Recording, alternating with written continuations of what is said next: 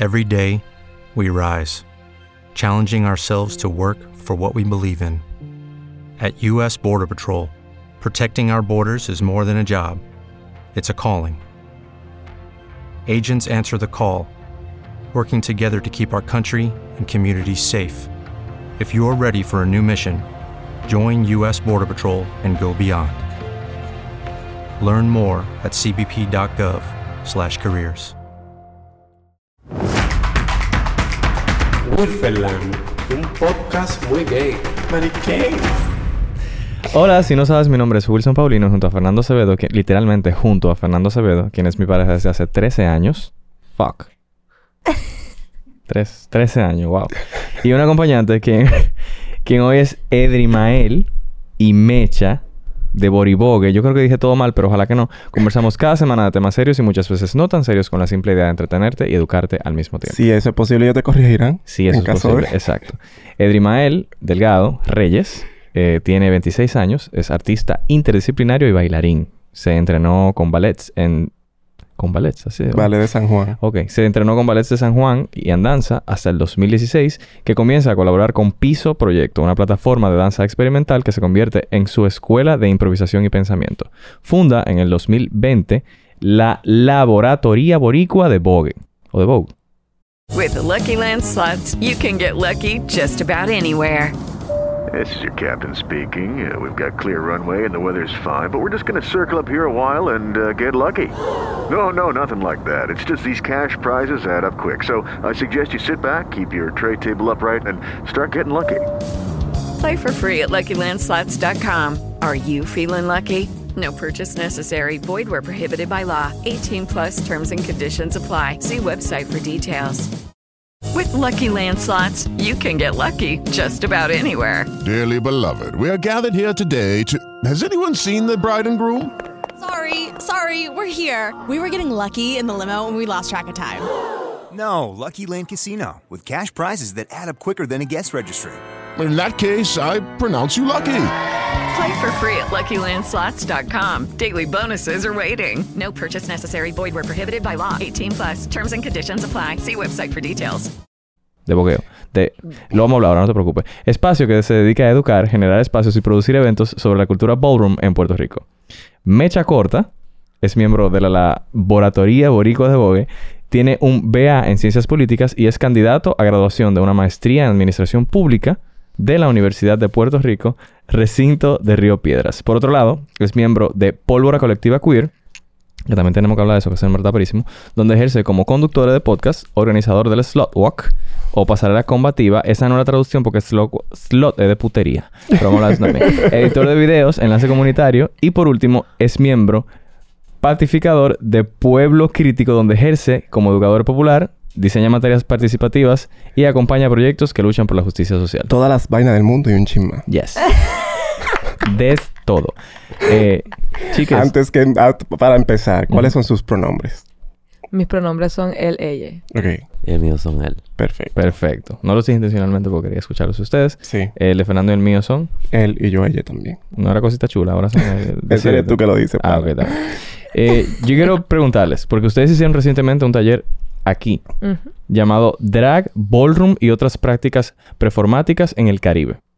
Y en ese taller, que creo que fue en el Centro Cultural de España que lo hicieron, eh, y vimos una foto nosotros en, una página que se llama Queer- que yo me enteré de esa página que existía hace muy poco, DR Queer Memories, o sea, DR Q U E E R Memories. Se las recomiendo que la sigan. Eh, DR Queer Memories y vimos ahí una bandera de Puerto Rico negra, completamente negra. Y nosotros dos nos quedamos con la duda de que, que, que yo sé que no es que el tema, no sé que, no, que tiene que ver nada directo con eso, pero quería saber qué significa esa bandera. Genuinamente, no lo sé. Mira, no recuerdo bien en qué año es que esa bandera se crea. Pero en Puerto Rico, ¿verdad? Como somos, somos un país eh, colonizado por Estados Unidos, todavía estamos en esa... No sé si se puede hablar malo en este podcast. Dale, Como tú quieras, tú Ok, hablas. en esa pendeja de bregar, ¿verdad? Con descolonizarnos y bregar con la cuestión. Pero más recientemente, como siento que hemos sentido los estragos y, ¿verdad? Toda la cuestión de que los gringos se están quedando con el país y cada vez llegan más Sí. y cada vez compran más las casas La y presión. nos desplazan a nosotros y toda la cuestión. Yo siento que esa bandera se fue creando porque el movimiento político izquierdoso de Puerto Rico se estaba como fortaleciendo en algún momento. Apareció la bandera y se convirtió como en el icono de Claro. lucha o del movimiento de izquierda de Puerto Rico. Ahora siempre que hay una manifestación PPP, que eso es puesto para el problema, este, siempre que hay una manifestación PPP, usamos la bandera negra, pero también es un símbolo eh, que llevamos corillas PPP a otros países. Por ejemplo, por eso me imagino que la sacamos aquí, Sí. eh, porque el- la Boribog y las otras organizaciones con las que andamos en Puerto Rico serían consideradas organizaciones bastante Ok. para la izquierda o de justicia social o esa cuestión. Exacto. Analizando de que de la nada, nosotros estamos en eso también, como de que seguro tiene que ver algo con esto. Sí, con algo independentista, Sí. rebeldía, cosas así. Sí. Sí. es un símbolo de resistencia. Creo que se creó en 2014-2015. Apareció por primera vez pintada en, un- en una puerta en Viejo San Juan, que es la ciudad colonial de nosotros, este, por un colectivo que se llamó Colectivo La Puerta. Ellos fueron quienes primero hicieron como la imagen de la bandera y después se empezó a regar como un símbolo de lucha. Aprecio. Aprecio. De- de- mientras más sabes. The more you know. Quería preguntarle por ahí mismo. Ya tú, yo creo que ya tú lo mencionaste, pero eh, ¿se dice boribogue o boribogue? Como, se- como como se dice vogue en inglés o, o boribogue en español. Se dice la Boribog o la, La- Boribogue. Ok. Porque el nombre viene de Laboratoria Boricua de Vogue y la gente tiende Ok. a separar el la como si fuera un artículo, pero el la viene de laboratoria. Mm. Eso es la Boribogue. La Jun- Boribogue. La Boribogue, sí. Ok. Tú lo de la edad no, no me lo imaginaba. Perfecto. Y para el que no tenga la más mínima idea de qué es la boribogue, ¿qué es la boribogue? Señor. Te, te tapaste de la pregunta. La Boribogue es un espacio. En verdad, la Boribogue son muchas cosas al mismo tiempo. Es un proyecto de justicia social, es una familia, o sea, funciona como una casa para algunos efectos. Pero es un proyecto que busca educar y fomentar y generar espacios y crear eventos sobre la cultura ballroom en Puerto Rico.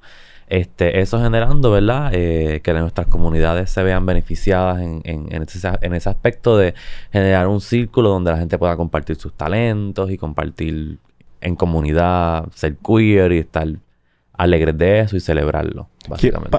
Mm, dime. No, iba a decir que a mí siempre me gusta decir de la Boribogue que es un espacio donde la corilla queer eh, puede crear las condiciones para cambiar sus propias condiciones materiales, como se agencian de su cuerpo, se agencian de sus recursos, si no los tiene la Boribogue como los provee y hemos visto como a través de la Boribogue como han cambiado las condiciones materiales de muchas personas que son parte del proyecto.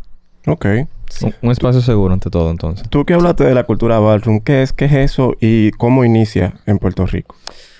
La cultura ballroom es una cultura que se comienza a generar, bueno, existe desde hace mucho tiempo, desde el- Ujú. es- se remonta supuestamente al siglo pasado en Harlem, eh, Nueva York. Pero cuando viene a coger como una fuerza y como una definición como, con la, como la conocemos ahora, es a finales de los años 70, principios de los 80, en los barrios más marginados de Nueva York, eh, a través de los shows eh, drag, eventualmente Crystal La Bella se desprende de esos shows y empieza a hacer sus propios balls a los que invita al resto de las casas. Sí, porque antes los shows eran muy pageant, muy de, evento de belleza y así. Exacto. Este, y se crea otro circuito. Eh, de ahí surge como el ballroom más tradicional y eventualmente en los 90 empieza a cambiar a como más lo conocemos ahora, surge el Vogue Femme. Eh, De- deme deme un- una Ajá. brecha. Yo soy completamente ignorante ante este mundo. Yo no sé de qué usted está hablando. Usted está repitiendo la palabra ballroom. ¿Qué, qué es un ballroom? Es un baile con unos vestidos grandes y, y parejas heteronormadas. ¿Qué es un ballroom?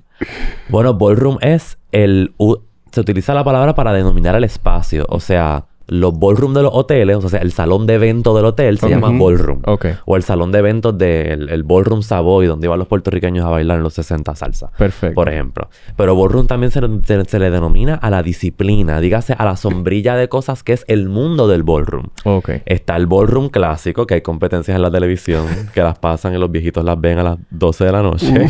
Pero también está el ballroom de la comunidad, el ballroom LGBT, que es la sombrilla que abarca todas esas categorías donde está el drag performance, está el voguing, está Ok. el runway, está el sex siren, ¿me entiendes? Sí, no? sí, Están sí. todas esas cosas acumuladas. Perfecto. Ya no soy igno- un ignorante. Y en Puerto Rico, en Puerto Rico, ¿cómo inicia eh, esta cultura? Porque, por ejemplo, aquí llegó no hace tanto y, y no es precisamente tampoco como, como es en Nueva York, por ejemplo, como surgió en Nueva York. Puerto Rico pasa lo mismo cuando llegó en Puerto Rico y, y cómo se desenvuelve en Puerto Rico. Bueno, en Puerto Rico llegan al 2018. No quiero decir que fue por mí, pero jaja.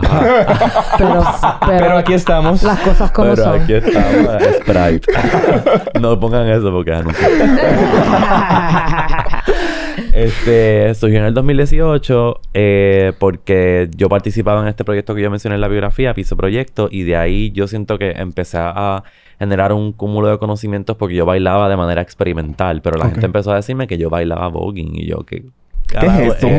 No sé. ¿Eh? Yo empiezo a buscarlo, como que me voy un poco informando. También el apare- la aparición del voguing en mi vida tiene que ver con un proceso de yo salir de ser una persona gay que no necesariamente era muy política sobre su identidad, a empezar a entender cómo era como como yo estaba transitando hacia lo queer. Era como, yo no me puedo quedar callado ante la injusticia de cosas que yo veo. O yo no me siento gay de la misma manera en que mucha otra gente se siente gay y, y, y no hacen nada al respecto sobre, qué sé yo, sus compañeras trans o cosas así, ¿me entiendes? Ujú. So era como empecé a, empecé a participar en movimientos políticos en la universidad, en organizaciones, en colectivos, y eso me llevó eventualmente a que ya estaba de momento inmerso en, en, en, un mundo queer, como que en activismo, en, en, en jangueos, en, en las dragas y, y nada, eventualmente empecé a descubrir el Vogue de esa manera.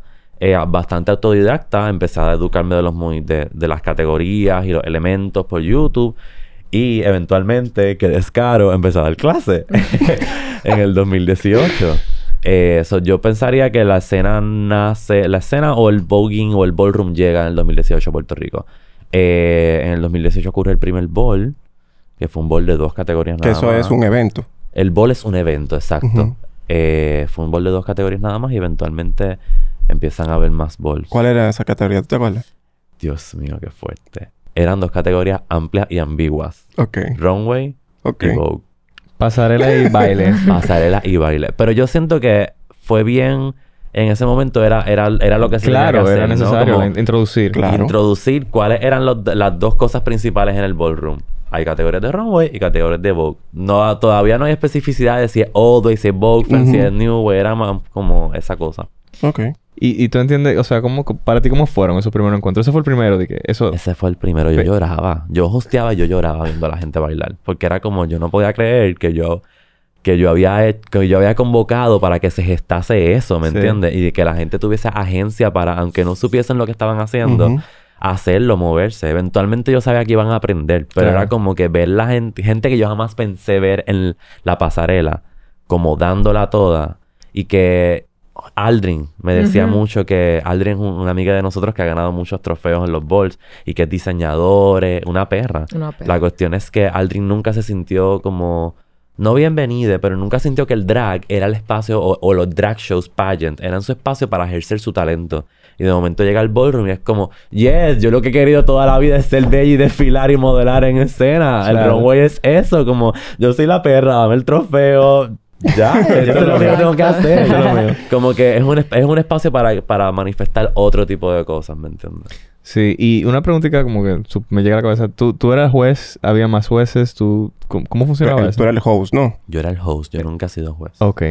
¿Por qué tú lo dices así como yo nunca he sido juez? ¿Qué, qué políticamente Eso- correcto? sí. No. Yo no... No, lo digo más.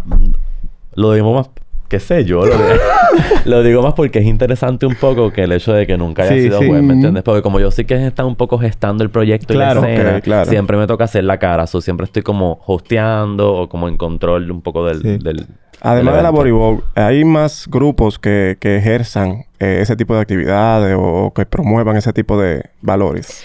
Mira, hace poco yo estuve en otra entrevista con alguien de Puerto Rico y como la persona me repitió algo como tres veces y yo, ok, I get it. Y era como la Vogue está creando algo y le está dando algo a la comunidad eh, queer de Puerto Rico que no tenían antes.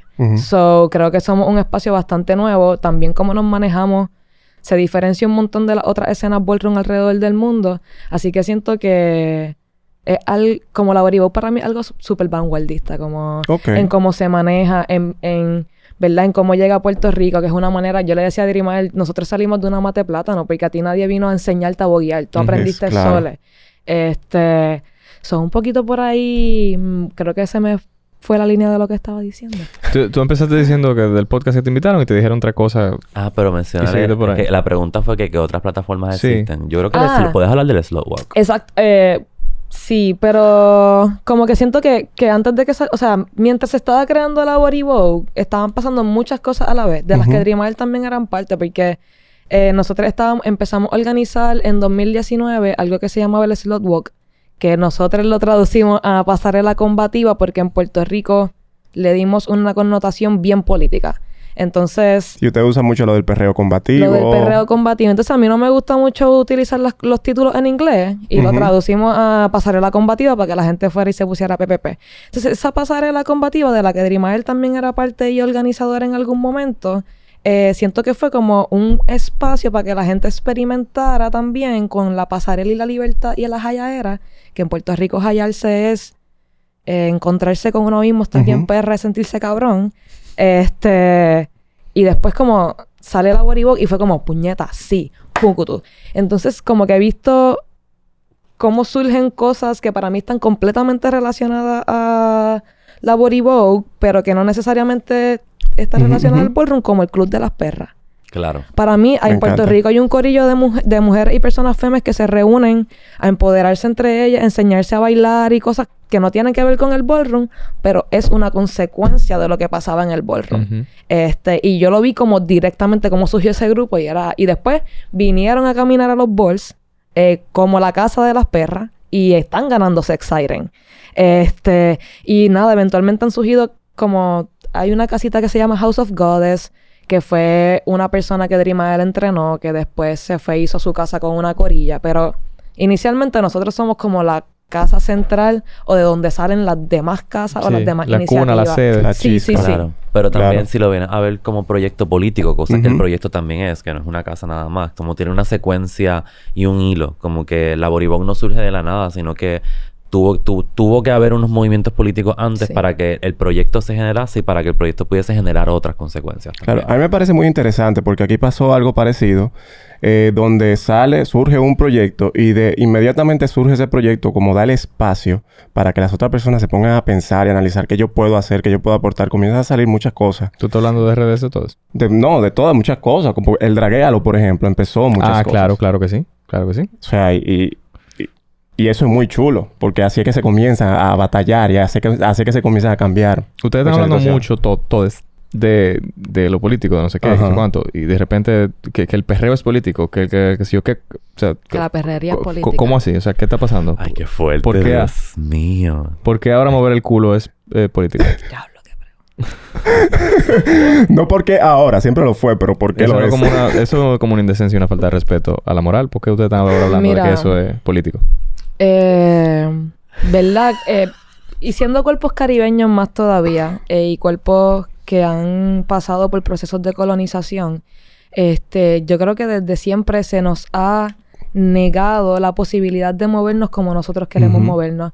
Y lo podemos ver desde los procesos de los esclavos, donde, le- donde les prohibían bailar bomba y, tonar, y, so- y tocar los tambores. Eh, no, así es que surge la bomba, ¿no? Eh, por esa misma prohibición de- del baile.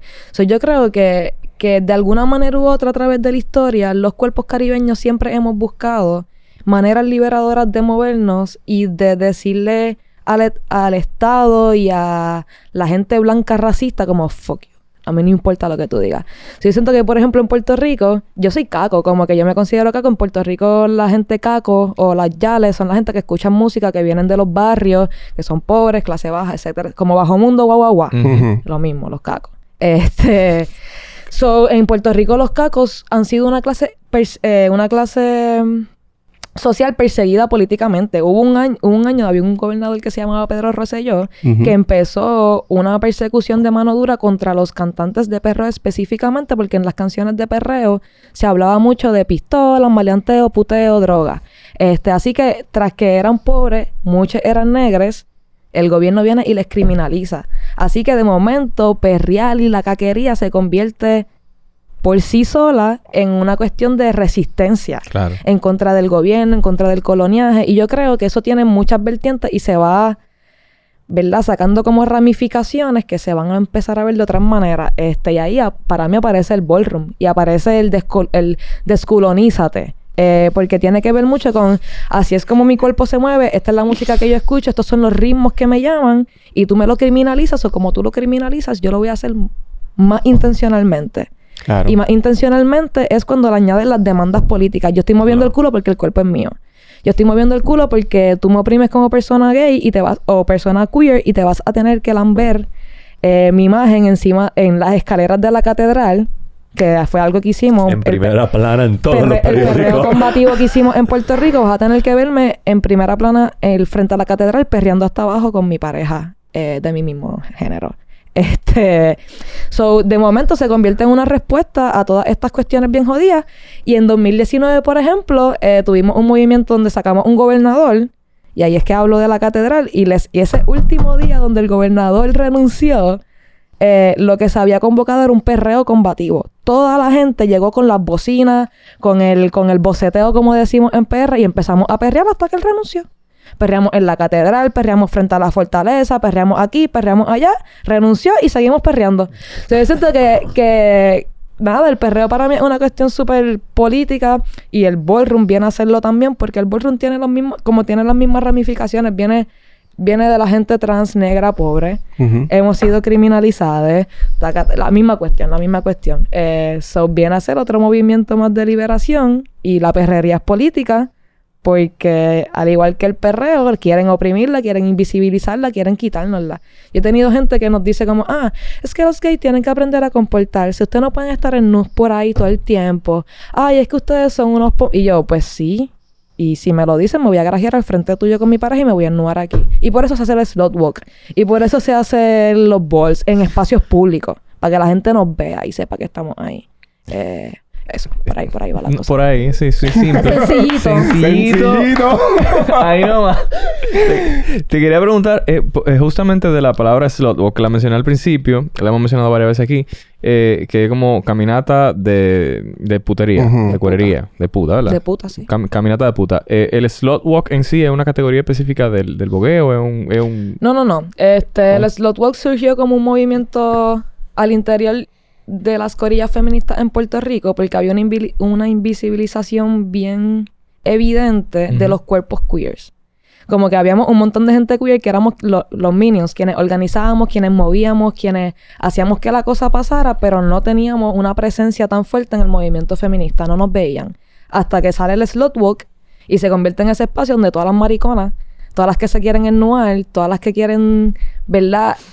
Celebra- celebrar, no. Eh, ser feminista, transfeministas como les sale el culo, pueden hacerlo en el slot walk. Y es un espacio seguro y contenido este, donde pueden experimentar con su cuerpo, pero no está relacionado con el ballroom. Siento que es Claro. algo que está Paralelo. Paralelos, son hermanes, pero no es una categoría. Exacto. Ok, No, ok. una Es categoría. algo, algo independiente. Sí, sí, es como, es como una manifestación. Yo lo uso, sí, lo usamos como una manifestación, una manifestación de cuerpos que hacemos y utilizamos en ciertos espacios, en ciertos momentos. Yo siento que también habla mucho de la diversión, que es un aspecto bien De importante de la hallaera, que es como, perdón, pero se escuchó lo anterior. Sí, claro que sí. que yo siento que es un aspecto como es traer el aspecto de la diversión y la hallaera y a, a la protesta, ¿no? Porque es que la protesta a veces puede ser bien pesada. Sí. Pam, pam, pam, pam, pam, mi cuerpo es mío, decido yo. Y de momento es como sale la que hace el performance. Y la sangre y las palabras. O sea, bello todo, pero de momento un- una, una... Mataron a una mujer trans o mataron a otra mujer más en un, en un feminicidio o de momento quieren prohibir el aborto de nuevo y es como esas luchas pueden ser bien pesadas. Tú protestar cuatro o seis horas frente a un capitolio está pesado. Drenante. Claro. Eh, entonces, de momento, el slow walk puede ser ese, ese momento para hacer ¡fua! Coño, como vamos a sacarlo todo. Y tú te diviertes y aquella enseñó todo y te reíste y aquella se cayó y aquella movió el pelo y saliste bien feliz de momento y recargada y, y fue como, como, un, como un- Ujú, una vibración energética y como... La- mm, como una pregunta un poquito fuera de... eh, ¿Cómo ustedes celebran el, el orgullo en Puerto Rico? O sea, ¿no hacen, hacen un evento? Qué buena pregunta. ¿Verdad? En este, en este año específicamente. Este, mira, pues ori- originalmente en Puerto Rico ocurren varias paradas. Este, está la parada de San Juan, Que es la histórica. que es la histórica, como es una parada bastante pink capitalism, como quienes están en las carrozas de T-Mobile, como Ya, que la gente las- que tiene las chavo. marcas. Las Sí, sí, sí. marcas, como que es muy, muy LGBT en el sentido de los gays son los gays, Ah. las lesbianas son las como que están muy divididos en ese sentido. Que lo queer, ¿verdad? Viene a contrarrestarlo muchas veces otros espacios. Pero este año como que me- también está la parada de Cabo Rojo, que es mi favorita antes de seguir. Y Cabo Rojo es como el oeste del país. So, es tres días de playa, eh, jangueo, bebe lata, desde que te levantas hasta que te acuestas. y te levantas al otro día y es lo mismo. Y todas las dragas Y hay tarima, hay bebida, como que ese, ese es mi favorito porque está en la playa. Este, so eso es lo que hacemos básicamente, esas son las dos actividades principales, pero desde el año pasado, las corillas y las organizaciones PPP, la palabra que aprendimos hoy, PPP, Sí. este, nos hemos estado organizando para crear nuestro propio Pride Ok. eh, nuestra propia manifestación del orgullo. Este, muchas veces porque como les digo, en esta, en estas otras paradas, quienes pueden caminar y quienes tienen acceso y quienes pueden pagar la cuota para participar del desfile, son las compañías. Ah, porque hay que pagar una cuota para, Claro. para tener como una carroza o un vehículo. lo que sea. Claro, como que Claro. el, en el 2018, yo si no me equivoco, el ANCAL, que es el corillo del que estoy hablando, este, nos metimos en la, en el desfile, pero fue como nos metimos y ya, no pagamos ni nada, llegamos un corillo cabrón de gente y nos metimos en la marcha, pero, pero era un reto a cómo se estructura el Pride. Claro, este, Llama en, en Ese 2000 fue el de la giganta. el de la giganta teníamos Wow. una Una marioneta gigante hecha de cartón. ¿Qué? que era una mujer negra, Así. trans, como que Y con se su manejaba pantalla. con un carrito de compras y dos palos. Era una Oh, cosa wow. fenomenal. Sí. Do it yourself. este, pero nada, como esas mismas corillas que estábamos allí, básicamente nos hemos organizado para crear este, este evento alterno, donde básicamente el Pride está pasando en la calle número 15, en la calle Joar de Puerto Rico, que es donde hay un gran tránsito de trabajadoras sexuales Mm. y de personas trans. So, nosotros estamos llevando el Pride o estamos tratando de llevar el Pride a donde se supone que pase el Pride. Donde- y a la gente y le estamos dando acceso a la gente que se supone que tenga acceso al Pride. Y estamos celebrando el Pride dentro de nuestros parámetros y dentro de los parámetros de nuestras identidades que muchas veces no son aceptadas ni reconocidas en esos prides grandes. Como que las personas no binarias, las personas gender queer, como que van al Pride grande y se sienten súper incómodos. Pero vienen al Pride de nosotros, que ha pasado por dos años consecutivos, y es como una jayaera, tú los ves en tú los ves caminando baindeados sin camisas por ahí de los más felices. También alangar ese espacio para, para ennuarse y ser feliz. Este... Pero sí, como hemos creado ese movimiento alternativo porque el otro no responde a nuestras necesidades ni a nuestras demandas. Eh, este año quedó súper cabrón. Quedó mucho mejor que el año pasado. Tuvimos una tarima, cerramos la calle, hubo artesanos que ni botándolo se acababan. El slow walk estuvo tres veces mejor. So sí, como que hemos creado esa respuesta o contrarrespuesta. Y este año hay uno en Manatí. También, es verdad. Y Manatí es como un pueblo así como en el norte de la isla, nada que ver, ¿tú me entiendes? El Olvidado. año pasado hubo uno en Caguas, ¿no? Sí, sí, que son como pe- pequeñas, aunque sea como un día, es como... Eso significa porque en Caguas, ¿quién rayos va para Caguas a celebrar un Pride? ¿Tú me entiendes? Esa es otra cuestión, como que ocurren, estos prides ocurren en, en San Juan. Como que se- hay mucha gente del centro de la isla y de otros espacios que suelen ser mucho más conservadores que no tienen acceso a celebrar el Pride. O que nunca, o no le llegan o no saben dónde son las actividades. Quiero aprovechar que estamos hablando, que me- toda la historia me encantó, ¿verdad? Estoy, estoy eh, como muy, muy feliz de escuchar todo eso. Eh, sobre todo esa, eh, eh, inmiscuirse en el Pride eh, general. con- Claro. Me encantó. Eh, y, y el de, de llevarlo donde tienen que llevarse. Y quiero aprovechar que estamos hablando de lugares de Puerto Rico para preguntar los eventos eh, de Boribogue y, y de ustedes, ¿dónde suceden? ¿Cómo? Porque hay gente, por ejemplo, que de aquí ahorita se va de vacaciones para allá y quiere caerle. Mm. Y, y nosotros que no sabemos dónde suceden los eventos y, y, y qué me pueden decir como para orientarnos. Pues mira, nosotros la mayoría de los eventos los hacemos en San Juan. Pero el hecho de que la mayoría de la gente está concentrada Sí. pues en la ciudad. Eh, hemos hecho eventos afuera. De- Se- se depende hacen- con quién ¿Se colaboremos. hacen en el mismo lugar en San Juan, en una discoteca específica, un lugar Pues específico? tenemos unos lugares de predilección. Usualmente depende del bol, los planificamos en lugares distintos. Lo hemos hecho en parques públicos, en discotecas. Ahora mismo tenemos como una afiliación Un venue. o un venue bastante consistente que es Queens Club, que queda justo en la parada 18, que es una de las discotecas eh, gays eh, más res- que más reciente abierto, tiene dos pisos, o sea, es un venue bastante bueno para hacer un evento grande. Este, y ahí hemos hecho los últimos tres o cuatro eventos, si no me equivoco, pero tenemos clases también que ocurren en la escuela Pedro Goico.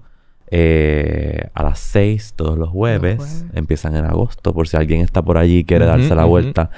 En agosto a diciembre tenemos un nuevo ciclo de talleres con Labor y Vogue.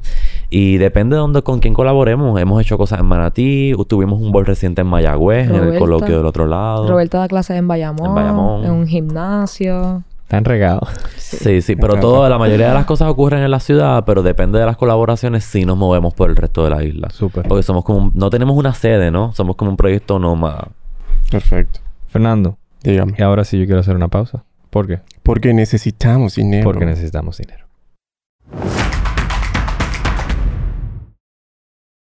Lucky Land slots, you can get lucky just about anywhere. Dearly beloved, we are gathered here today to. Has anyone seen the bride and groom?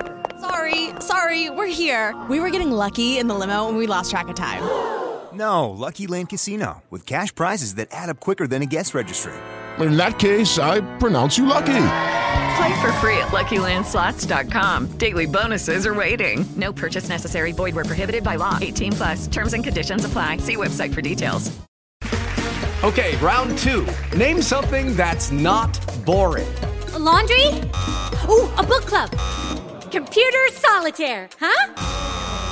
Ah, sorry, we were looking for Chumba Casino. That's right. ChumbaCasino.com has over 100 casino style games. Join today and play for free for your chance to redeem some serious prizes. ChumbaCasino.com. No purchase necessary. Where prohibited by law. 18 plus terms and conditions apply. See website for details. Y quiero agradecer a Juan Brea, que él comenzó a vender poppers en las entradas de los eventos de Boribogue y, y los lo descubrieron, los seguridad lo descubrieron le quitaron los poppers. Pero con ese dinero de los poppers que él logró vender en unos cuantos eventos, él se inscribió en el patrón de nosotros y nos dio dinero. Muchas gracias, Juan Brea, por tu aporte de, de dinero en el Patreon. Si no saben de qué estoy hablando y quieren hacer algo ilegal para ayudarnos a nosotros a generar dinero, pueden entrar a www. Sí, totalmente. www.patreon.com slash Wilferland y con su aporte en efectivo pueden ayudar a que este programa continúe ya que ninguna marca nos quiere contratar Ah, porque tenemos un OnlyFans abierto y nadie se quiere asociar con porque dos tenemos la personas boquita bien sucia. con dos personas que tienen un OnlyFans. Porque las marcas, antes de contratarte, te googlean y encuentran el OnlyFans. Pero nosotros son duramos problema un año completo con el OnlyFans cerrado, esperando que, Y no la- llegó que- ni que las marcas vinieran y buscándolas y ninguna llegó. Y ahora que lo tenemos abierto, es que están que, uy, ¿qué? Pues no, mi amor. Seguiremos cuereando, seguiremos con el OnlyFans abierto. Muchas gracias. Claro que sí. Fernando, Fernando algo que usted quiera preguntar. Sí. Eh, ¿Cómo se diferencian el- la escena ballroom boricua de la escena ballroom de Nueva York, por ejemplo? La controversia. Dígame ustedes. Son, eh, eh, eso lo, fuerte, Vamos a contestarla entre las dos. Dale, dale. dale. Bueno, Métele. yo voy a Nueva York en, como en una semana. Ay, mano. Yo nunca he ido a Nueva York. ojo. Ok. Así que yo no sé cómo se diferencian las escenas. Lo que pasa es que no me ha tocado como experimentarlo. Tú sí, un poco. Estuviste en Texas. Puedes hablar de esa experiencia. Pero yo siento que mm, hay un tema en Latinoamérica pasando, no solamente en Puerto Rico, porque hemos tenido la oportunidad de compartir con muchas otras escenas del ballroom en Latinoamérica y hay un, hay un tema en cuanto a las identidades no binarias que nosotros sí tenemos adelante. Es una conversación que estamos teniendo en cuanto a cómo modificar las categorías para que se ajusten a esas identidades de género Claro. que en Estados Unidos no están pasando. Por ejemplo, hay una categoría específica que tú puedas llegar a la mente. Eh, lo que pasa es que las categorías en el ballroom se dividen no tan solo por estilo, sino por identidad. Por ejemplo, Femme Queen, que es una mujer trans transicionada. Ok. Femme Queen Performance o Femme Queen Face, eh, Femme Queen Body o Butch Queen, que es como un Como hombre machadita. Que se ve como medio maricón, pero que sigue siendo un hombre. ¿Me entiendes? Como... Ok.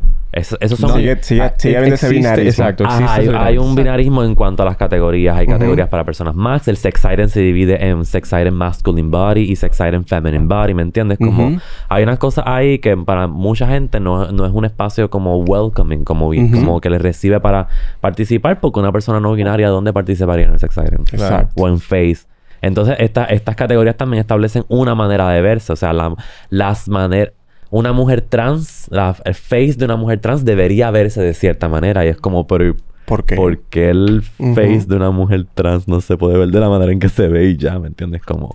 So, esas cositas las hemos tenido en cuenta a la hora de nosotros como hacer categorías en el ballroom, pensar en ser bastante inclusivos con la gente. Eh, pero es, es un tema que también hemos estado en México y en México también lo tienen bastante adelante. Eh, y aquí en, en- Santo Domingo hemos visto que también hay una gran cantidad de gente como no binaria generando la escena de una manera como bastante informal. ¿Quieres decir algo sobre eso? Eh, De allá de Texas. Nada, como yo, yo lo que le estaba comentando de Dream a él era que también en cuestión de cómo nos tratamos en comunidad, como siento que mi experiencia con México y con República Dominicana ha sido llegar y ya somos hermanos, como ya somos hermanos, nos amamos, ¡yay! Cuando volvemos, eh, vuelvan ya y no nos hemos ido. Este, sí, como vamos para el teteo rápido. Claro. Em, fui a Texas con Roberta, este, que es una femme queen, una perrísima femme queen de la Body Vogue. Eh, y eso, como nos pasó que entramos a categorías bastante binarizadas y nos chopearon. Este, y además de eso, em, la gente que nos estaba invitando al ball, las casas, ni sabían que estábamos allí, a pesar de que estábamos buqueados. Como está, nos llevaron book, una agencia, para que Los camináramos. contrataron, los llevaron. Nos llevaron, nos pagaron, Le pagaron el vuelo. Exacto, la cuestión. Y cuando llegamos allí, las otras casas nunca, nunca interactuaron con nosotros, no se presentaron, nunca conocimos a la casa que estaba hosteando el ball. Eh, so siento que esa dinámica fue bien distinta y bien desconocida para mí porque yo decía, ah, pues yo llego allí y me van a estar Bien, in- bien industrializada, así como bien fría. Sí, sí, bien, era Sí, bien fría. frío. Y también siento que nosotros, en cómo manejamos las categorías y las participaciones, somos mucho más felices, mucho más como welcoming. Allí los shops eran nasty shops. Como, Que es un nasty shop. como Mucha criticadera. Ah, ok, ok. Con nosotros. mucha tiradera. Sí, como, mm, Pero genuina tiradera. como tú, entras, tú entraste, yo ni te miré y te chopeé. Como yo ni te miro y te chopeo. Como son nasty shops. Y entonces, eso no me gustó. Eso no vuelvo. este. Y en verdad creo que es. La escena del ballroom tiene que ver mucho con el shade. Sí, O sí. sea, hay, que, hay que tener cuero duro para aguantar, ¿tú me entiendes? No es que va, no es que me van a recibir, por favor, sean lindos conmigo. Es No, como, no, no, no. si no me la das, no me la das, chopia y la otra, ¿me entiendes? Porque si entraste a la categoría de Baufeng, you should better know Baufeng, ¿me entiendes? Literal. Pero también hay man yo siento que hay maneras y maneras de manejar ese shade de hacer las cosas, como que... Sobre todo cuando se trata de- no, no, no, no del estilo o del avanzado que estés en, en la técnica, sino como de las identidades, porque Sí, sí. es un tema sensible, ¿no? A mí lo que me pasó, por ejemplo, fue yo, yo camino en la categoría de realness. Este, las categorías de realness usualmente las caminan cuerpos trans. Eh, pero el realness tiene mucho que ver con cuán passing o cuán hormonizado tú estás. Cuán del otro lado tú estás. Este, y yo, obviamente, yo no me metí ni una gota de testosterona en este cuerpo, pero sí sé muy bien manejar mis props y mis cuestiones para, ¿verdad?, performear el género según yo lo entiendo. Este, y según me entiendo yo mismo. Y entré a la categoría de realness, que era de vaquero, estaba súper, yo me veía cabrón. Como que la gente que estaba allí, que eran texans, como que estaban súper pompeados con cómo yo me veía. Mi pelo largo suelto. They were que- approving, they were Ajá, approving. me estaban aprobando. Pero tan pronto yo entré a la categoría, todo el mundo... "Ah". Les jueces, lo primero que me preguntaron, ¿tú eres a butch or a stud? Eso en inglés son do- dos tipos diferentes De, de... de hombría. De, de pero de persona que... De persona que se asume como mujer, pero que es bucha. O que es masculina. Y yo soy una persona transmasculina. Entonces como que fue como... Esa cuestión de no saber leer mi identidad, ni tampoco saber leer mi caribeñidad, porque me pasó lo mismo. Después caminé Sex Siren y siento que cuando me ennué y empecé a tuerquear, me chopearon. Y yo, tú no estás entendiendo lo que está pasando en este cuerpo. Que es un cuerpo muy caribeño, es un cuerpo muy distinto a lo que tú estás acostumbrada a ver. Le pasó lo mismo a Roberta. Roberta fue a caminar Face. Roberta es una, una persona trans no hormonizada. Y cuando entró con su barbita muy bella, sin mirarle le chopearon. Porque no era una mujer Ujú. femme, taca, taca, taca, con todas las Femenina- características. f- Femenina eh, como eh, eu- con eurocentrista. Eh, sí, estradiolizada, este, que es hormonizada. So, un poco esas son las diferencias de cómo nosotros también rompemos, porque para mí el, el- el binario es bien colonialista también, como tiene que ver mucho con el colonialismo, nosotros rompemos con esas cuestiones acá. Y yo siempre digo que fue como un accidente feliz porque ni lo pensamos. Automáticamente ya éramos así. Claro. Eh, también siento que en las categorías, tenemos muchas categorías que están bien, bien centradas en nuestra identidad como, como personas caribeñas. Como que nosotros hacemos categorías de merengue, nosotros hacemos categorías de salsa, las categorías como Caco with a Twist que, ¿verdad? Resaltan la, las identidades folclóricas de Puerto Rico, etcétera, etcétera, etcétera. So, por ahí va la cosa, yo Sí. creo. Yo siento también que la diferencia radica básicamente también en que son... Es una es una escena histórica, Mainstream. eh, mainstream y, y el- Puerto Rico es una escena kiki, tú me entiendes, una escena muy joven que está todavía empezando, que está cogiendo forma, piso, este, o sea, Nueva York es la cuna y la sede del, del ballroom, como no, ahí no hay equiparación, pero por, por- es, es- esa misma diferencia es la que le da tal vez unas ventajas como de flexibilidad a lo que es el proyecto que está pasando en Puerto Rico. Sí, también quería decir que siento que una diferencia que es bastante marcada en nosotros y es que, nos, o sea, lo siento por la Body Vogue y maybe por Draguealo y es que no necesariamente buscamos la aprobación de casas gringas Ujú. o de gente del ballroom scene americano para que nos diga, ah, lo, que ustedes están haciendo está bien.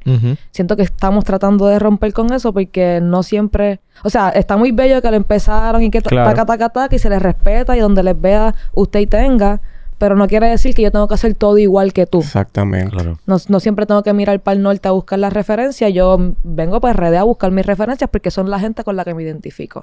So, Sí. por ahí también. Y al final cada escena sale dependiendo de su contexto también. Claro. Porque Claro. eh, empezó en, en Nueva York de una manera, se modificó a otra por otras situaciones. Así también empezará aquí y empezará en Puerto Rico, en México. Y se desarrolla también Claro. dependiendo del contexto. donde ¿Tú quieres decir algo? Que sí que si yo me hubiese quedado a esperar a que alguien de Estados Unidos llegase a Puerto Rico a generar la escena, tal vez no hubiese escena. Exacto. Claro. Tan ¿Me entiendes? Porque es es que ellos no tienen la mirada en el Caribe, así que nada. Nosotros en la, en la Vogue hablamos mucho, o sea, yo se lo digo a Drimael, de cómo la Vogue lo que hizo fue un poco no reapropiarse, pero rescatar un estilo de baile que, porque el ballroom empieza con personas latinas, etcétera, etcétera. Rescatar un estilo de baile que en algún momento pasó por Puerto Rico, pero se fue y nunca volvió. Nunca nos los devolvieron para atrás. Eh, y de alguna manera u otra, que me parece bien astral y bien loca, pero Drimael lo...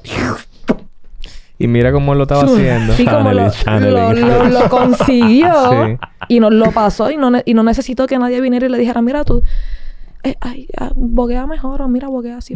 No, hay un video bien cool de Dreamael de 2017 que Ay, vimos aquí, que está, mira, te, te, te, te, papeloneando en el Bowfem, pero cuando le ve, ahora, ¿quién carajo le dice a Dreamael que no baila Bowfem como, como se debe? Nadie. Que me lo digan, para ver. Eso me, me, me recuerda mucho una conversación que nosotros tuvimos recientemente con Leonardo en un episodio anteriores, en donde él decía que, que nosotros deberíamos encontrar o identificar Ujú. nuestro propio Stonewall. Nuestras raíces, claro. Es, Wow. cla- es cla- está clarísimo que Stonewall es como un hito y eso es lo que marca y no sé cuánto. Sin embargo, cada cultura tiene su momento y tiene sus momentos. Y no, de- no- es muy peligroso, él decía, que como atarnos a un evento que no es nuestro, que no es eh, latino, que no es caribeño, que no es negro. eh, y, y como fomentar todo en base a eso, que tenemos que mirar a lo que nosotros tenemos. Y- Claro. Y, es lo que ustedes claramente están haciendo. y, y me encanta. Claro, pero lo interesante de Stonewall es que como hubo tanta presencia, por ejemplo, Marsha P. Johnson y. Silvia Rivera eran personas latinas. Silvia. Rivera era puertorriqueña, Sí. ¿me entiendes? Eso es como... ¿Qué lo que era? Como uno tiene que ir a Nueva York y buscar la referencia que parece gringa, pero cuando la desvelas, en verdad es una referencia caribeña o es una referencia latina. Y tú dices, claro, es que no me han dado acceso a esto, pero esto es parte de mi propia historia emigrada en la diáspora. Esto Claro. sí me pertenece, ¿me entiendes? Y es lo que yo pienso que la Borivogue hace con el ballroom. Es como, gracias Extravaganza en el 82, You Were Puerto Ricans, gracias Milans. Como que eran tantos puertorriqueños que si te vienes a ver, en verdad, el ballroom es, es parte de nuestra herencia Sí. también. So, Claro. Qué chulo. Qué lindo todo eso, todos esos matices de, esa- de eso, eh, de eso del pasado. Y yo quería preguntar, en general, yo, eh, heteronormado, básico, genérico, eh, así que, que, que, me- que yo voy a una fiesta de ustedes y me van a mirar, me van a hacer el real shade feo porque yo no vine bien vestido. Yo puedo participar en un ballroom, yo puedo participar en una categoría que, que yo tengo que hacer, cómo, cómo funciona, cómo yo empiezo. Yo voy así como yo estoy ahora y llego por primera vez o no. Lo mejor es que yo practique un chingante. ¿Cómo es todo eso? Sí, porque puede ser un poquito ah, intimidante. Es un poquito intimidante. Sí, la, la palabra. Le, le quito poquito. Es intimidante. Claro. Es, Es intimidante. intimidante. Entonces, como yo lo veo a ustedes sentados aquí, hablándome de, de del all way, del sex siren, del runway, del face, del, yo, yo como que ¡Ah! Tengo miedo. Entonces, a mí hay gente que me dice que tú deberías boguear y como que "N- n- eh, no, o sea, no, tengo miedo, tengo miedo, tengo miedo. Entonces, ¿qué hago? Wow. Ustedes no se van a poner a pensar en nosotros.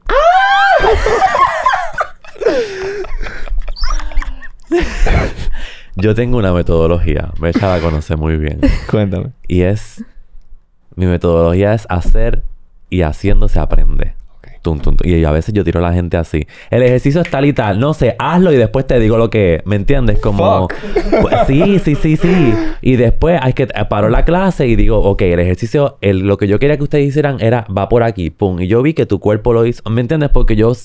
Mi pedagogía va en el sentido de que ya tu cuerpo tiene la información porque lo has visto y de algún lado tu cuerpo lo puede sacar, ¿me entiendes? Yo te puedo guiar en el proceso. So, para mí la pasarela y el runway es eso. Como tú ves y si leíste que la categoría era esta, tú da lo que tienes que dar y si te chopean, pues te chopean, whatever. Aprende de eso. Aprende de eso, pero entonces para el otro bol tú vas a decir, ok, déjame buscar sex siren. Pu, pu, pu, pu, pu, pu, y busca, ah, el sex siren se vende así, ah, esto. Estaría bello que igual puedas usar, puedas ir a tu primer bol orientada. Pero para mí es más una cuestión de zúmbate, no lo pienses dos veces, porque si lo, si lo piensas, la mente te traiciona, ¿me Claro. entiendes? Sí, yo, yo como no sé, exacto, yo no soy el mejor ejemplo para, para hablar de eso porque la primera vez que yo caminé fue a un ball que yo le caí como espectador y en el medio del ball mi corazón hizo tucu, tucu, tucu. Ay. y yo voy, Edrimael, no estoy dando la categoría, pero puedo caminar. Si tú quieres caminar, camina, vete. Tuc, tuc, tuc. Caminé, caminé esa vez y no me, ¿sabes? No he vuelto a no caminar. Como ahora yo camino en todos los balls, pero fue porque sen- sentí el ímpetu, Edrimael me dio el espacio, Sí. Hice el ridículo y después Edrimal me pulió. Y ya. Como así de fácil. Y, y me pulió. O sea, yo siempre hablo de la Vogue como un espacio donde hay, donde, valga la redundancia, hay espacio para errar con el cuerpo y que se te corrija con amor. Hay otros espacios donde yo, ¿verdad? He cogido clases de voguing y no de voguing, clases en general, donde hay, hay mucha rigidez al enseñar. Y eso a veces cuando se trata de baile, yo mismo, como yo no soy, yo siento que de la body Vogue yo soy el menos artista, como que en cuestiones de movimiento y de baile, yo lo que hago es estudiar, yo soy, yo soy más académico, como que Hello, it is Ryan, and we could all use an extra bright spot in our day, couldn't we? Just to make up for things like sitting in traffic, doing the dishes, counting your steps, you know, all the mundane stuff. That is why I'm such a big fan of Chumba Casino. Chumba Casino has all your favorite social casino style games that you can play for free anytime, anywhere with daily bonuses. That should brighten your day a little. Actually, a lot. So sign up now at chumbacasino.com. That's chumbacasino.com. No purchase necessary. VGW Group. Void were prohibited by law. See terms and conditions. 18 plus. que eso es lo mío. Pero la me dio ese espacio para yo como navegar mi cuerpo, navegar eh, cuán creativo, cuán artístico puedo ser y dejarlo en el runway. Pero eso fue por ese espacio que crea la Vogue, que en otros espacios puede ser muy técnico también. Creo que lo vimos cuando fuimos a México. Habían unos espacios donde se enseñaba voguing de una manera más técnica, más rígida, y habían otros donde se enseñaba mucho más desde el amor, desde cada cuerpo se mueve distinto, cada cuerpo llega hasta cierto punto, no te vamos a forzar a hacer algo que tú no quieras, etcétera, etcétera. Sí. So, busca las corillas que te van a enseñar según tus necesidades y vas a poder caminar. Yo siento. Gracias, gracias. Yo gracias. siento que también es importante, por ejemplo, recalcar que sí, a pesar de que es un espacio abierto y de libertad para uno hacer y errar, también lleguen informadas a las categorías. Claro, sí. Lean el flyer de Draguealo y lean el flyer que está en la página de Draguealo, la, la plataforma Eje, Circuito Queer. Ese, ese flyer dice las categorías y describe la categoría. Oddway, por ejemplo. Oddway es el primer estilo de voguing que se crea en los 70, 80. Por lo tanto, tú tienes, para entrar a esa categoría, tú tienes que saber hacer ese estilo. Si no lo sabes hacer, pues I'm sorry for you, Chopia. ¿Qué sé yo? Eh, Arruinada. Vogue Femme, pues tienes que saber los cinco elementos del Vogue Femme. Sex Siren, pues tienes que saber que se trata sobre vender sensualidad al jurado. ¿Me entiendes? Como, con esto, no tienes que ser como súper experte, pero con el hecho de que sepas a qué es lo que vas, a qué estás entrando, qué es lo que se supone que, que estés dando, qué es lo, cuál es la expectativa, ¿verdad? Como de lo que está sucediendo, pues creo que te puedes bandear y manejar bien, ¿no? Sí, y más allá del estilo, yo creo que es una cuestión de si la categoría tiene un tema y tienes que ir vestida de cierta manera, por favor hazlo. Porque lo dice claro. y te vas, y si te pones otra ropa y, hace, y me bailas bien o me caminas bien, yo te voy a chopear porque no me estás dando la categoría como es. Así que Exacto. En el Tag Team Sex Siren de Fefita con Ivy Queen que va a ocurrir este sábado, you better should be Fefita and Ivy, Ivy Queen. Queen. Exacto. Yo quiero ver esas uñas, yo quiero ver esas trenzas como, viste, si no hay budget, pues tráemelo como, como sea, pero quiero ver la referencia clara, quiero entenderla. Si no hay presupuesto, recordé a, a Project Runway, de hecho, que donde le- el, el muchacho siempre decía, yo no me acuerdo el nombre ahora de él, eh, make it happen, haz que Mm. suceda. Make it Make work. it work, make it work, make it work. Sí, sí, sí. Búscatela. Que vayan para la Las Duarte aquí. pacas, las Ah, pacas. las pacas de la Duarte. Ah, Sí, claro. a- como hablando de eso, la Vogue, de hecho, uno de los lineamientos que sostenemos es que somos una casa do it yourself. Como que Hazlo tú mismo. Sí, los vestuarios que nosotros hacemos usualmente son que nos vamos para Capri, que es una tienda donde venden cosas bien baratas en Puerto Rico, y lo construimos nosotros mismos. Porque si tú llegas a un bol de Dream Isle con un costume de, Paris City. de Paris City o de alguna tienda de disfraces, Te van a arrastrar, claro. Igual si llegas con un jacket Gucci te voy a arrastrar porque no, no lo hiciste tú. ¿Es verdad? Exacto. ¿Es verdad? No importa. exacto. sí, que no que la... No, no. No, no, sí, no. sí, es talento y creatividad. O sea, yo recuerdo que para un bol en México nosotros Mira. estuvimos, compramos los materiales en la, ¿dónde fue? Compramos materiales en la Ciudad de México, en Querétaro, nos amanecimos. Yo estaba cosiendo un calzoncillo de mecha así, lentejuela por lentejuela, pedrería por pedrería, para llegar al bol. Haciendo un headpiece. En dos semanas, Una co- capa. Y una producción. Y ustedes andaban con eso para arriba y para abajo. Para arriba y para abajo con maletas, cogiendo eh, gu- guaguas de tres horas para movernos de ciudad en ciudad y yo cosiendo Con las así. pegas. Ajá. ¿Cómo les fue en México? ¿Ganaron? Sí. En, en México ganó Musa, se llevó Sex Siren por primera vez internacional. ¿Y cuándo fue que tú ganaste? Yo gané una semana después Old Way. A Ania Ninja, casi no. Un saludo a Ania, si este. Llamamos a Ania. Pero, yes. Ella me dijo, alardea, alardea de ese trofeo. Y yo, pues voy a decir que te gané. en mi primer bol te lo gané en Old Way. Duro todo. Ustedes hablan mucho de, de, de, de viajes, de, o sea, de lugares diferentes que han ido a, por, por esto del, del ballroom. O sea, hay una cultura mundial Mm. súper abierta y ustedes andan para arriba y para abajo gozándose de todo eso. Eh, es cansón, es divertido, es estresante. ¿Cómo es ese proceso? Para ustedes, personalmente, porque es bien individual. A mí me encanta. Sí. Porque yo lo que quiero es bailar. Yo nací para bailar. Cuando yo me di cuenta que yo nací para bailar, yo dije, esto es lo que yo voy a hacer el resto de mi vida. ¿Dónde están las becas? ¿Dónde están los chavos? Y los busco y me voy a bailar con mi gente, ¿me entiendes? Eso para mí es como... Para no hacerlo es como... No sé. No sé qué haría. Una, una pregunta. Eh, RuPaul, por ejemplo, hizo mainstream lo que es el drag. Y eso tuvo sus pros y sus contras para lo que es lo que realmente la cultura drag en los países. Legendary está pasando lo mismo con el, con el bogueo, con, el, con los ballroom. Em, ¿Cómo les ha afectado a ustedes ese que la gente entienda que eso es lo único que es el ballroom?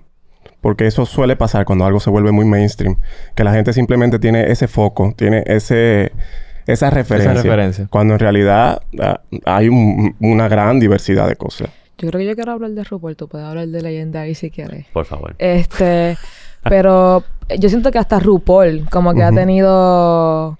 em, ¿Cómo se llama eso? Consecuencias negativas para el ballroom. Mm, Porque esta gente le, se pasa llamándole dead drops a los dips mm, en los shows. Y como que hay un montón de personas que maybe se mueven en la escena más pageants que después van a los balls y están fronteando con sus dead drops. Y nosotros ahí como...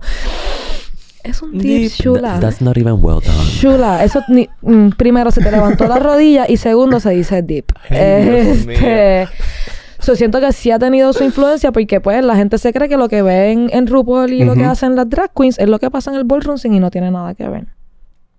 O sea, puede tener que ver, pero No tiene No que son ver. cosas RuPaul diferentes. no es el ballroom. Eso. Exacto. Hay drag en el ballroom. Exacto. Pero no de la misma manera. No.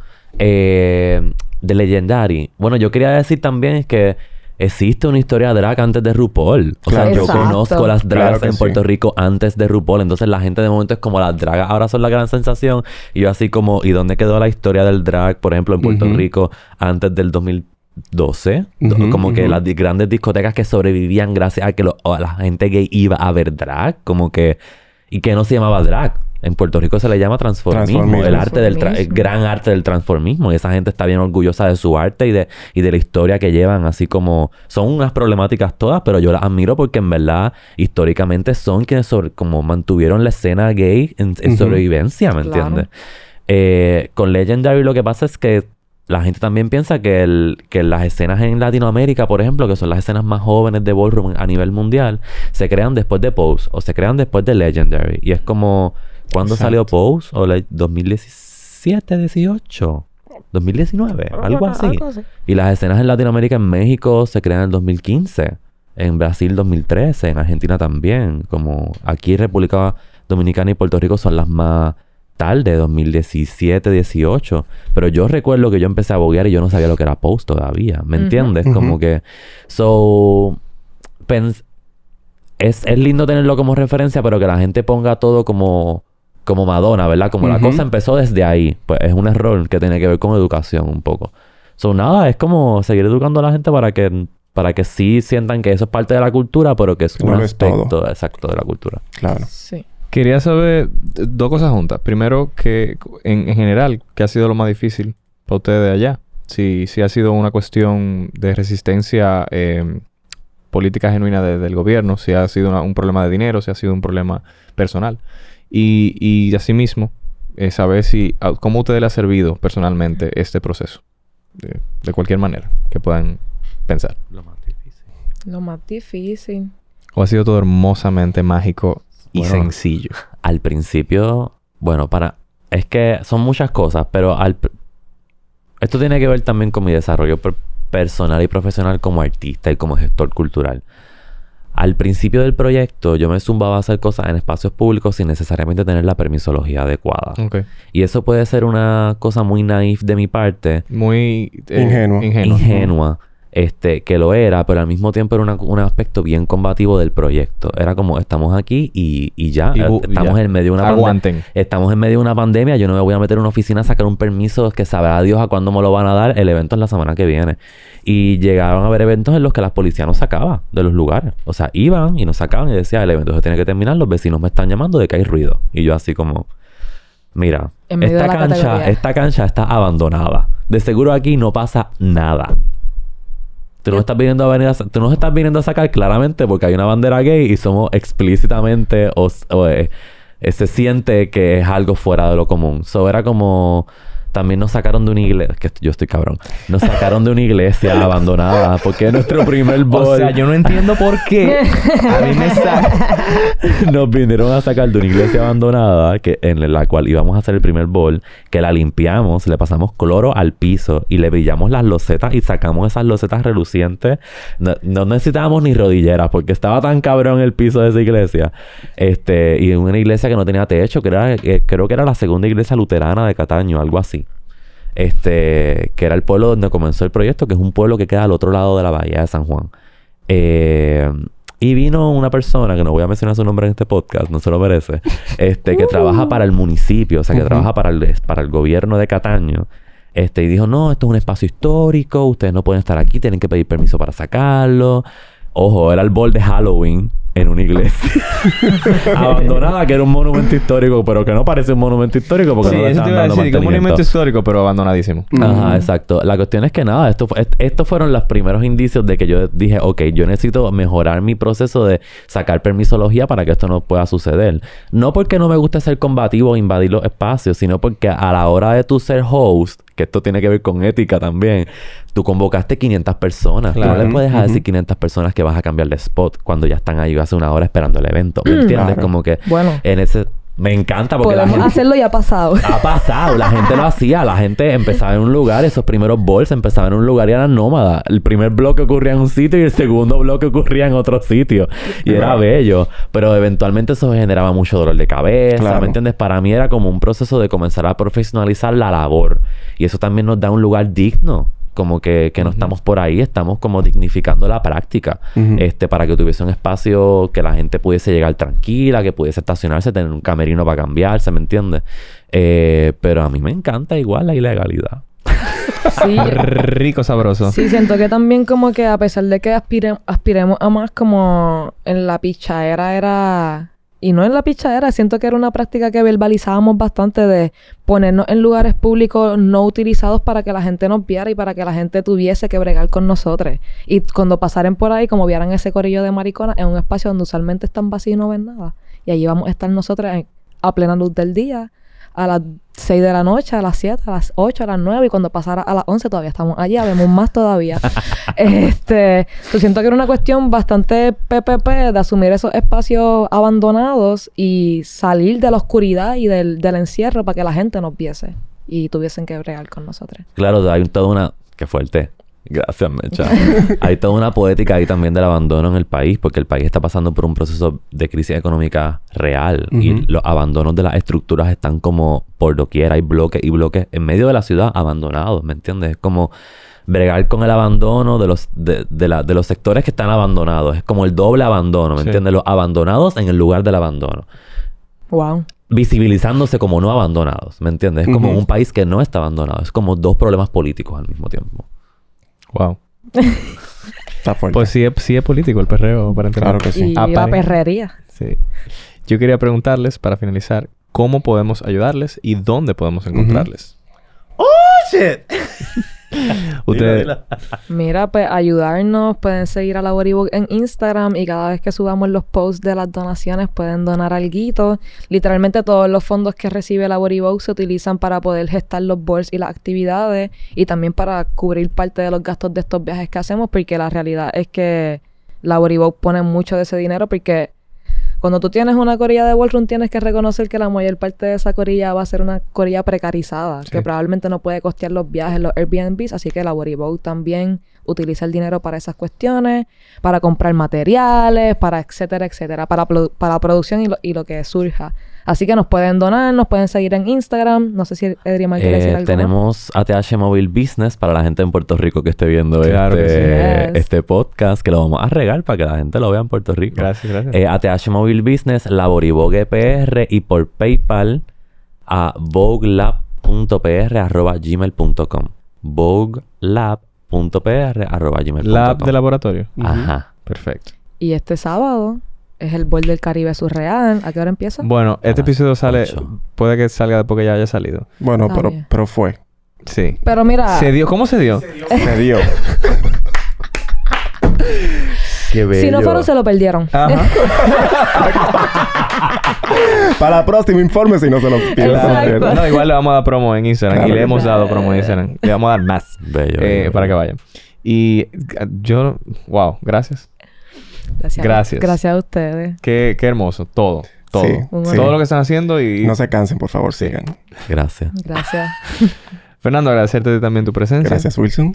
Eh, decirle a las personas de que nos están escuchando, que llegaron hasta aquí, que compartan este episodio, que no sean egoístas. Ustedes ya vieron todo lo chulo que está sucediendo, que no nada más no está sucediendo en el patio de ustedes. Eh, les dieron ya los tips para comenzar si tienen miedo. Váyanse para la paca, cómprense su falda, su vestido, pónganse martita. Y manténganse en las redes eh, de nosotros, de ellos, para que se enteren de todos esos eventos. Porque la gente dice, ay, yo no sé qué hacer. Usted, Mm. Hay muchísimas cosas que hacer todo el tiempo. Lo que pasa es que usted nos pone a investigar. Y compartan este episodio en el grupo de las tías, en WhatsApp. Y escuchen el, y vean el podcast de Bárbaro que Podcast, que es otro podcast de la familia de Yo Te Esto. Y pásenla bien. Bye. Woodfordland, un podcast muy gay. Mary Kay.